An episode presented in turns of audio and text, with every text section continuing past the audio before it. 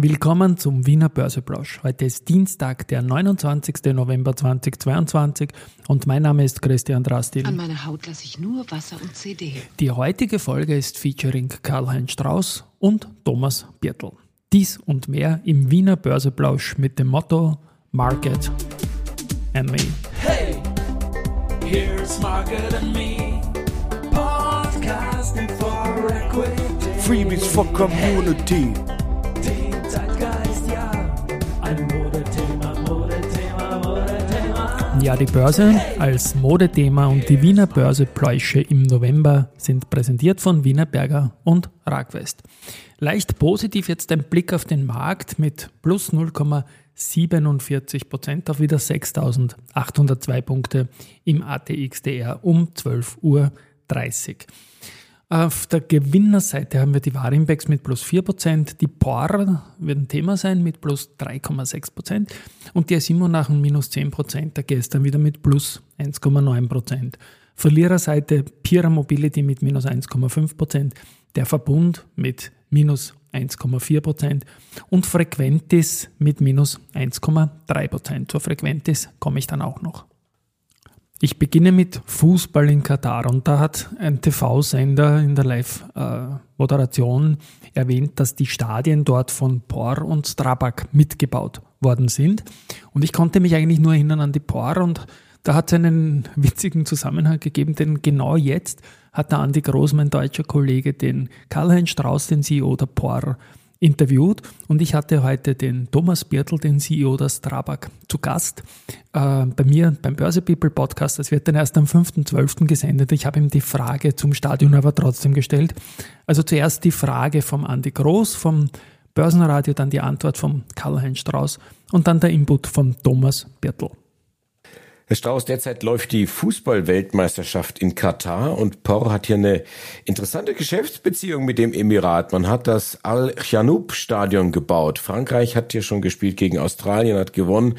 Das Achtelfinale findet dort statt. Auch die U-Bahn hat Por mitgebaut und mal eben bei so 30 Kilometer Tunnel gebohrt.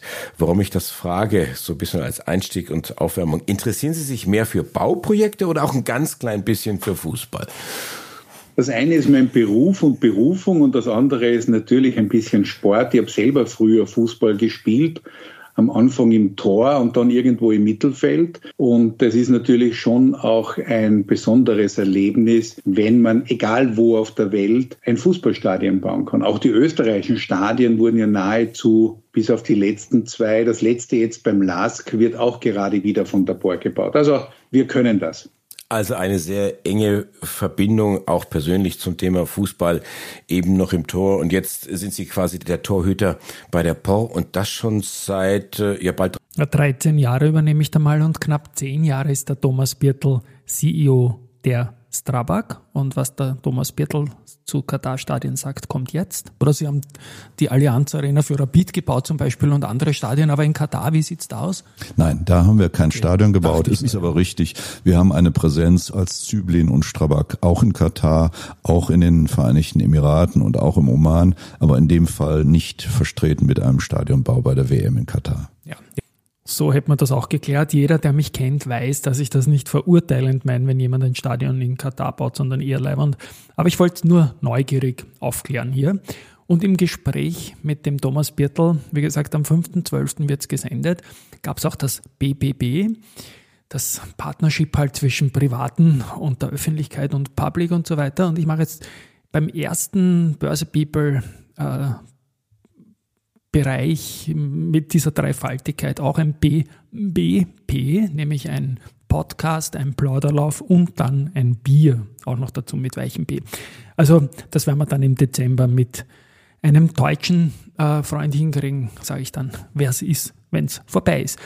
Die POR möchte ich noch erwähnen, die ist ja auch noch im Cordoba Cup drin. Und da fallen ja seit gestern in der zweiten Woche täglich fünf Titel raus. Und gestern waren erstmals ein österreichischer Sieger, also drei deutsche Titel rausgefallen, quasi drei Gegentore für Deutschland und nur zwei österreichische. Erwischt hat die Brenntag, die Airbus Group und äh, Siemens Energy und aus österreichischer Sicht die BAWAG und die OMV. Jetzt sind noch 43 Titel im Turnier drinnen, 16 Titel aus Österreich und 27 Titel aus Deutschland. Und wie gesagt, die POR ist in diesem Turnier noch drinnen und das gilt auch für die Strabag. Also da haben wir jetzt ein spannendes Duell und es wäre durchaus witzig, wenn einer der beiden den Cordoba 78 Cup gewinnen würde. Zu den Nachrichten. Tagessieger am Vormittag ist heute die Warenbecks. Gut, die machen das. Manchmal sind auch oft Tagesverlierer, weil sie einfach die riesigste Wohle am Wiener Markt haben. Ähm, in den ersten drei Quartalen konnte man das Periodenergebnis von 2,6 Millionen auf 13,6 Millionen gleich vervielfachen und ähm, auf Warenbecks äh, die, die zusätzliche Vollkonsolidierung einer Büroimmobilie in St. Petersburg, Verbesserungen, Auslastungen, Hotels und der starke russische Rubel. Also ähm, Warenbecks ist ja an der Börse sofort abgestraft worden fürs Exposure. Rein bei den Zahlen sorgt das mal auch durchaus jetzt für die positive Entwicklung. Aber es ist natürlich ein bisschen ein Damoklesschwert über der Aktie. Jetzt will man natürlich das Portfolio in Polen und Deutschland stärken. Ich drücke da wirklich die Daumen, dass man aus dieser nicht verschuldeten Gemengelage da gut rauskommt und Warimbex ist natürlich in höchsten Maßen spannend. Was es auch seit langem wieder mal gibt, also seit langem und für dieses Unternehmen seit langem, ist ein Antrittsauftrag. Und zwar aus China von Xuan Mai Paper. Da geht es um eine Tissue-Maschine für die Produktionslinie BM2 in Ho Chi Minh City und das klingt dann doch nicht nach China, sondern nach Vietnam. Da sieht man wieder, wie live ich das Ganze mache. Xuan My Paper hat mich fix auf China tippen lassen, aber Ho Chi Minh Stadt ist halt einfach in Vietnam und insofern wird das wohl ein Vietnam-Auftrag sein. Egal, es ist auf jeden Fall ein Genau, und darum geht's. Frequentis, die Aktie habe ich auch im Vorspann kurz erwähnt. Die haben äh, im EcoVadis Rating jetzt den Silber-Status erreicht und gehören zu den oberen 25 Prozent der von EcoVadis bewerteten Unternehmen. Und in allen vier Kategorien, die es da gibt, Umwelt, dann Arbeits- und Menschenrechte, Ethik und nachhaltige Beschaffung, hat man einen Bewertungs- äh, Wert bekommen, der über dem Branchendurchschnitt liegt. Frequentis ist jetzt auch gerade beim Deutschen Eigenkapitalforum. Da sind ein paar österreichische Unternehmen dabei. Das funktioniert Jahr für Jahr gut und da werden wir morgen in diesem Kino ein Update dazu bringen. Bei der BAWAG ist so, dass das Aktienrückkaufprogramm am 25. November abgeschlossen worden ist. Und ja, nach dem Abschluss hat die Aktie dann verloren ein wenig und ist deswegen auch höchstwahrscheinlich aus dem Cordoba 78 Cup gefallen. Ja, finally habe ich noch Research und das wird heute knapp mit dem Abspann. SRC bestätigt die Kaufempfehlung für POR und das Kursziel von 17,5 Euro. Kepler Chevreux bestätigt Halten für FACC, geht von 8,3 auf 6,5 Euro Retour. Haug und Aufhäuser bestätigt die UBM mit Kaufen, reduziert das Ziel von 41 auf 39 Euro. BNB Paribas Exan bestätigt Wienerberger mit Outperform, kürzt das Kursziel von 39 auf 30. Steve L., die sind sehr auffällig gewesen beim Weltcuprennen in Killington als Sponsor die US-Einheit, bleibt bei Wienerberger auf Kaufen und passt das Kursziel von 32,5 auf 30 Euro nach unten an. Nochmal BNB Paribas Exan.